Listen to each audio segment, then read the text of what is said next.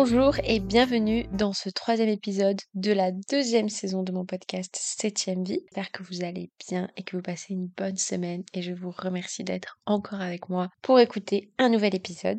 Je voulais vous remercier pour l'accueil qui a été fait au dernier épisode de mon podcast, donc qui a été publié il y a deux semaines. C'était vraiment pas une thématique facile à aborder pour moi, un peu une thématique actuelle et tout. Et je sais que ça a interrogé pas mal de personnes en suivant. J'ai reçu des messages vraiment adorable et je suis vraiment contente d'avoir pu parler de ce sujet-là ici puisque c'est tout l'intérêt que je mets dans le fait d'enregistrer ces podcasts. Depuis mon dernier épisode, il y a deux trois éléments qui ont changé dans ma vie. Parmi eux, le fait que maintenant j'ai 24 ans, donc j'ai fêté mon anniversaire le 5 octobre. Et comme j'adore faire des listes dans la vie, ma maman m'a même offert un livre qui s'appelle L'art de faire des listes. Je suis le genre de fille qui fait des to-do listes tous les lundis matins, à rallonge, qui n'arrive pas à les suivre, mais c'est pas grave. J'étais en train de faire une liste dans ma tête de toutes les choses que j'ai faites en 24 ans, qui étaient vraiment trop cool et qui étaient trop des bonnes décisions, et qu'on m'avait absolument déconseillé de faire. Tous les trucs pour lesquels, heureusement, que je me suis écoutée. Et en fait, je me suis dit que j'avais envie de le partager ici aussi, parce que je sais qu'on se laisse tous un petit peu douter en fonction de la vie des personnes plus ou moins proches de notre vie quand on considère que potentiellement elles sauront mieux que nous ce qui est bon pour nous. Et c'est aussi intéressant de réaliser que quand on prend les décisions nous-mêmes, finalement, ça marche aussi. Donc on a tendance à se dire ça dans le sens inverse, de pourquoi j'ai pris cette décision, c'était trop une mauvaise décision. Mais on reconnaît jamais quand est-ce qu'on a fait vraiment le bon choix en fait. Je précise que je vais avoir l'air très très aigri dans cet épisode, mais j'ai aussi conscience que j'ai la chance d'avoir des proches qui me font des conseils vraiment très très bienveillants et qui font de leur mieux avec ce qu'ils sont. Et voilà, j'ai croisé un peu trop de personnes qui, sous couvert de donner des conseils, empêchent juste un petit peu de vivre en fait. Et je pense qu'on en a tous et toutes dans notre entourage qui donnent souvent des conseils qu'on ne sollicite pas vraiment ou des conseils très très bloquants. Et c'est de ça dont je veux parler, pas des personnes qui font vraiment de votre mieux quand vous avez besoin d'aide de leur mieux. Si je ne m'étais pas écoutée, je n'aurais pas fait de la photographie. C'est sans surprise que c'est le tout premier qui me vient en tête parce que c'est ce qui faisait le moins l'unanimité parmi mes proches encore aujourd'hui. Avec certaines personnes de mon entourage, c'est un petit peu toujours une bataille pour que ça soit pris au sérieux, ou même sans ça, en fait, juste pour que ça soit ok, que ça puisse me rendre heureuse de faire de la photo. Et c'est vraiment quelque chose dont on a souvent essayé de me dissuader ou quelque chose dont on a parlé comme si c'était une espèce de phase narcissique qui allait me passer. En fait, je comprends les préjugés, je comprends les inquiétudes, mais non, malheureusement pour eux, c'est quelque chose d'important pour moi et en fait, j'aurais tellement eu tort de ne pas accepter de vivre tous les moments que j'ai la chance de vivre avec la photo et toutes les personnes que j'ai rencontrées rien que là justement en fêtant mon anniversaire. J'ai passé des moments avec des gens que j'ai rencontrés uniquement avec la photographie et qui sont devenus vraiment des personnes que j'estime et que j'admire mais qui font partie de mon quotidien et j'aurais été trop triste. Bon, je l'aurais pas su mais j'aurais été super triste et ça aurait été super dommage que je manque tout ça outre tous les éléments dont j'ai déjà parlé des bienfaits de la photo pour moi. Deuxième élément, si je ne m'étais pas écoutée, je n'aurais jamais rien fait toute seule. Que ce soit quelque chose comme juste aller au cinéma, partir en week-end toute seule, ou même en fait des trucs plus importants comme vivre toute seule, c'est toujours des choses qu'on m'a déconseillé de faire. Et souvent c'était avec des arguments un petit peu logiques, genre euh, la sécurité, parce que je suis une femme, etc. Et parfois c'était aussi juste des personnes qui me sentaient pas capables de faire.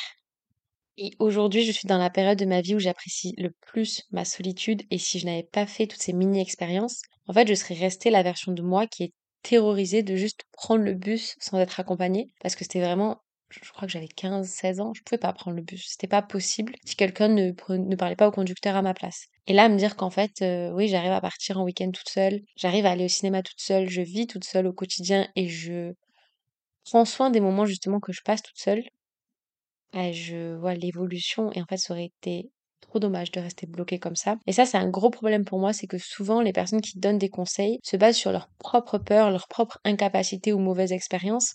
Et ça m'est arrivé d'ailleurs récemment en apprenant à conduire, on me l'a beaucoup dit que quand j'aurai le permis, il faudrait pas que j'aille dans certains endroits parce que ce serait trop dur pour moi et tout. Et en fait, c'est toujours des gens qui ont des difficultés avec le fait de conduire. Et pourquoi ce serait forcément mon cas? J'ai d'autres difficultés dans d'autres domaines. Je pense qu'il faut vraiment pas qu'on transpose nos difficultés à la personne qu'on en face. Et je comprends l'inquiétude, je comprends le conseil, mais en fait, je pense qu'on peut aider une personne sans juste lui dire de ne pas faire. Parce que ça peut être, euh, si vraiment vous êtes inquiet, parce que votre copine veut partir en week-end, vous pouvez lui dire, est-ce que tu peux vérifier, m'envoyer des messages régulièrement, etc. Pour cette histoire de sécurité. Mais c'est pas nécessaire de l'empêcher de faire ou de la dissuader, parce que ça peut aussi être une expérience trop chouette. Je parle pas de trucs genre euh, dangereux. basiquement, genre marcher sur des couteaux. Personne fait ça.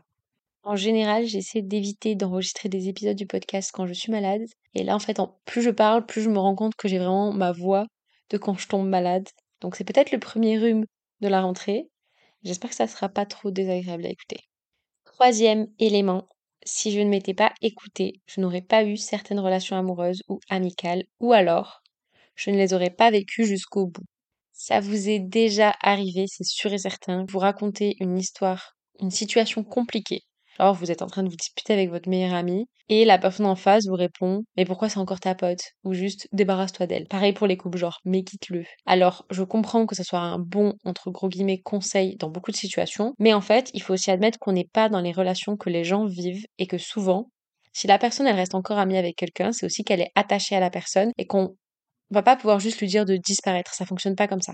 Peut-être que j'ai envie d'essayer d'autres solutions avant. Peut-être que j'ai envie de voir encore ce que ça peut donner. Et je sais que vraiment ça part d'une bonne intention de vouloir nous sortir de quelque chose, mais peut-être que ça vaut le coup de se poser la question de juste qu'est-ce qui fait que la personne en face de moi, elle reste dans cette relation? Et donner son avis, c'est normal, mais il faut aussi accepter que juste, on va pas pouvoir toujours suivre le conseil immédiatement, que c'est souvent un peu plus long que ça. Et à la base, c'est même pas ça que je voulais dire, c'est surtout qu'en fait, il y a des relations qu'on m'avait clairement conseillé de jeter à la poubelle. Et finalement, j'avais raison et ça valait le coup de les garder près de moi, même si c'était juste euh, parfois pour encore une période ou parfois pour des personnes avec lesquelles finalement j'ai bien réussi à trouver une manière de régler les difficultés qu'il y avait. Ça peut être différents types de résolution de problèmes en fait, mais c'était pas du tout des relations à jeter à la poubelle.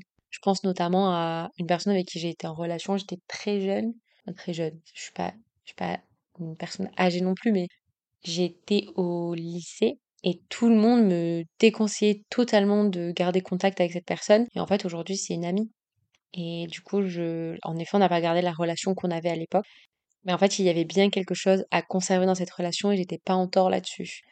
À l'inverse, et ça, c'est vraiment le pire truc, je pense. Si je ne m'étais pas écoutée, je serais restée fort, mais très fort, en relation avec des personnes alors que je n'en avais pas envie. Et ça, moi, je suis vraiment la pire pour ça, c'est-à-dire que la moindre pression pour que je reste avec quelqu'un, quand j'étais jeune en plus, j'avais trop du mal à arrêter la relation. Pour moi, si tout le monde me disait que la personne, elle était bien pour moi, je, je, je me disais que c'était forcément moi qui étais en train de phaser, qu'il fallait que je reste avec la personne. Je suis sûre que je suis pas la seule, mais combien de fois ça se passait mal avec une personne, souvent en couple, et les gens essayaient de me convaincre que la personne était vraiment gentille et qu'en fait je devais continuer un peu et que peut-être que j'avais mal interprété? Ou alors, on m'a aussi fait le truc de me convaincre de reparler à certaines personnes, notamment quand c'est des membres de ma famille, de dire oui, mais c'est les liens du sang, etc. Et tous ces trucs-là, en fait, ça me met toujours un petit doute. Chaque fois, je me dis que si les gens qui m'entourent ne voient pas la même chose que moi, alors c'est que moi, je me trompe. Et en fait, juste les gens, comme je l'ai dit tout à l'heure, ils sont pas dans la relation que vous entretenez vous personnellement entre vous et une autre personne. Donc ils peuvent juger de ce qu'ils voient à l'extérieur. Mais en fait, c'est vraiment une toute petite partie de ce que vous partagez avec quelqu'un. Et je pense notamment à un ex avec qui je suis restée hyper longtemps. Alors j'ai pas 150 ex. Chaque fois je parle d'ex, mais c'est souvent les mêmes personnes qui reviennent, sauf que comme je dis pas les mêmes prénoms, je dis pas les prénoms, vous ne savez pas forcément de qui je parle et vous ne savez pas que ce sont les mêmes personnes qui reviennent. Mais euh, je pense à un ex en particulier. Je suis restée avec plusieurs années et je reste vague comme ça les gens ne se reconnaissent pas. Et en fait, même les gens de ma famille me disaient oui mais ça se voit qu'il a des valeurs, ça se voit que c'est quelqu'un de gentil mais c'est quelqu'un de maladroit. Et en fait c'était juste trop dur au quotidien. Moment c'était relativement violent en fait. Mais je suis restée comme ça un moment avant de réaliser que juste ça passait pas du tout et que moi j'avais pas envie de rester dans cette relation là. Et en plus c'est vraiment nul parce que souvent c'est basé sur des préjugés. Et si une personne est considérée socialement acceptable plus qu'une autre, alors c'est une bonne idée de rester avec elle et les gens vont être plus conciliants. Je sais que quand je suis avec une personne qui n'est enfin qui est moins valorisée, de fait, les gens vont avoir tendance à me conseiller beaucoup plus facilement de quitter la personne. Alors que si c'est une personne, imaginons, qui fait des études ou qui a un bon travail, etc., les gens vont toujours être un petit peu plus gentils en jugeant la relation. Je sais pas si c'est très clair, mais je suis sûre que vous voyez ce que je veux dire. Et ça, c'est horrible parce que c'est vraiment tout le truc, du coup, qui se joue quand on est dans des relations soit toxiques, soit violentes, soit juste des relations qu'on n'a plus envie d'avoir en fait. Il faut toujours en fait convaincre nos proches qu'on a eu raison de mettre un terme à la relation. Et c'est vraiment deux batailles à mener en même temps et parfois c'est très très difficile genre je sais qu'il y a des femmes qui sont dans des situations très sensibles qui du coup ont du mal à s'en sortir parce qu'elles doivent batailler même avec leurs proches pour se faire entendre si je ne m'étais pas écoutée, je n'aurais pas fait de longues études. Ça, c'est l'histoire que je raconte le plus, je crois, parce que je travaille avec des jeunes, je vois ce que c'est, j'entends encore les discours de ce que peuvent dire les profs et tout. Et en fait, maintenant, je suis en doctorat, alors je pense vraiment que je vais le répéter encore 150 fois à toutes les personnes et toutes les jeunes personnes que je vais croiser. Quand j'étais au lycée, il y a plusieurs de mes profs, les conseillers d'orientation et tout, qui me disaient de choisir des études courtes, que vraiment j'avais pas le niveau, que si je pensais qu'avec mes capacités c'était ok de choisir des études longues, c'est que vraiment j'avais pas compris ce que ça représentait. Et en fait, c'était déjà une période super difficile pour moi. Donc en effet, je ne mettais peut-être pas l'énergie dans les cours, mais en fait, c'est aussi pas possible de soutenir aussi peu les jeunes qui ont des projets et qui ont envie de faire quelque chose. Et ça, c'est vraiment, je pense, je sais pas si c'est différent dans les autres pays, mais en tout cas en France, on est vraiment mais nul là-dessus. C'est-à-dire qu'un jeune va nous dire qu'il a envie de faire un truc. La première réponse, ça va être de le freiner. Et moi, ça, je trouve ça hallucinant. Et je le savais parce que c'était déjà quelque chose qui collait à ma méthode de travail à l'époque et tout. Mais quand je suis arrivée à la fac, ça a vraiment été 100% différent pour moi. Déjà, ça a commencé à changer quand vraiment certains profs ont commencé à me faire confiance, à me laisser être un peu plus libre et tout dans ma manière de travailler. Mais vraiment, la fac, ça a été une révélation pour moi. Ça a changé et ça m'a rendu la fac m'a rendu excellente, j'allais dire, mais je travaille quand même. Ce que je veux dire, c'est que ça m'a vraiment permis de réussir, d'aller jusqu'à l'université, donc de faire ce que j'avais choisi de faire après le bac. Et aujourd'hui, je commence ma thèse en fait. Et j'arrive à un niveau que les profs qui m'ont cassé pendant des années n'ont même pas atteint eux-mêmes. Et malheureusement, ils m'ont vraiment fait douter à ce moment-là, parce que c'est normal, mais en fait, quand on est jeune et qu'on sait pas trop où on veut aller, c'est là où on compte beaucoup sur les adultes qui nous entourent et qui sont censés être des repères et des repères euh, en termes de construction. On compte sur eux pour faire des choix en fait. Et donc oui, en effet, je me suis posé la question de potentiellement j'ai pas les capacités pour aller à l'université. Et ça, c'est trop triste parce que c'est aussi quelque chose qui existe en sens inverse. C'est quand on voit des jeunes qui ont de très très bonnes notes, genre qui sont soit au collège, soit au lycée, qui ont de très bonnes notes, et qu'en fait, on leur impose un petit peu le parcours de d'études longues en considérant que comme bah, ils ont de bonnes notes, ils sont forts en maths, etc., il faut forcément qu'ils fassent un bac S, forcément qu'ils aillent dans telle école, etc. Et parfois, ça tombe sur des jeunes qui n'ont juste pas envie de ce parcours-là. Et je pense qu'il faut aussi être en mesure d'entendre que juste ce que vous, vous projetez comme de la réussite, c'est pas forcément ce que la personne en face de vous a envie de faire parce qu'on peut avoir de très très très bonnes notes à l'école et avoir envie de faire une formation pro, avoir envie de faire juste des études relativement courtes. Là, j'ai croisé euh, une personne, je pense que personne ne reconnaîtra qui c'est. Non, je vais quand même flouter, on sait jamais, enfin flouter l'histoire. J'ai croisé une personne il y a pas longtemps qui euh, fait maintenant une formation professionnelle. En fait, avant tout ça, elle a fait une école d'ingénieur, elle a fait un burn-out et elle a réalisé que c'était pas du tout ce qui lui plaisait, et qu'en fait c'était la voie dans laquelle elle avait été mise comme ça, mais que c'était pas du tout ça qu'elle voulait faire. Et elle est vraiment genre euh, allée quand même assez loin dans ce parcours-là. Et je pense qu'on peut dire que bah, quand on fait un burn-out, etc., ça lui a quand même fait du mal de suivre ce parcours-là et cette, euh, oui, cette petite euh, vie qu'elle avait commencé à mener et qui lui allait pas du tout. En fait, on peut faire des dégâts aussi en imposant notre vision de la réussite à une autre personne. Et je pense qu'il faut aussi réussir à entendre que les aspirations de chacun et de chacune sont différentes.